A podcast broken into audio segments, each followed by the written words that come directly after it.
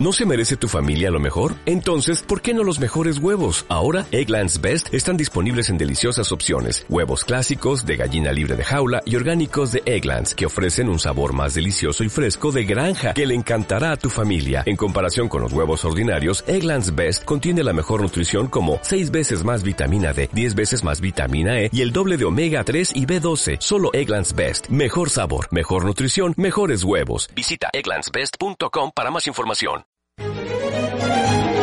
La Agencia Venezolana de Noticias presenta Un día como hoy.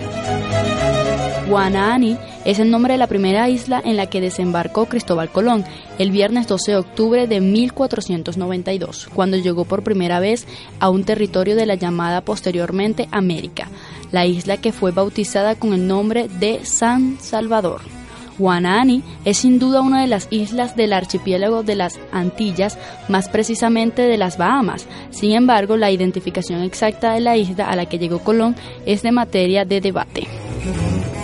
La reina Isabel de España ayudó al navegante Cristóbal Colón a emprender un viaje de tres carabelas, la Niña, la Pinta y la Santa María.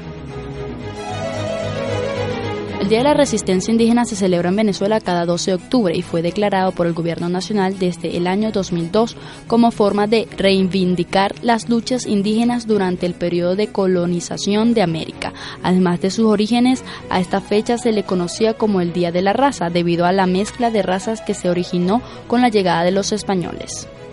Los pueblos indígenas buscaron proteger sus tierras de los colonizadores y uno de los principales motivos por el cual se logró dicha colonización fue el avance tecnológico que poseían los españoles.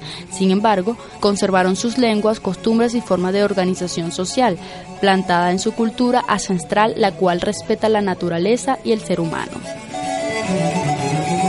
En Venezuela se empieza a explotar el petróleo a partir de 1875, cuando después de un terremoto comienza a salir petróleo en grandes cantidades por una de las grietas producidas por el movimiento telúrico. Esto sucedió en la hacienda La Alquitrana del estado Táchira perteneciente al señor Manuel Antonio Pulido. A raíz de este hecho, el señor Pulido crea el 12 de octubre de 1878, bajo la concesión del gobierno, la primera compañía petrolera venezolana de la historia, que se dedicó a explotar industrialmente el petróleo, la petrolera del Táchira o la petrólea del Táchira. Al principio de los derivados del petróleo, el querosén era el de mayor utilidad, se utilizaba para el alumbrado y para las primeras cocinas. La Agencia Venezolana de Noticias presentó Un día como hoy.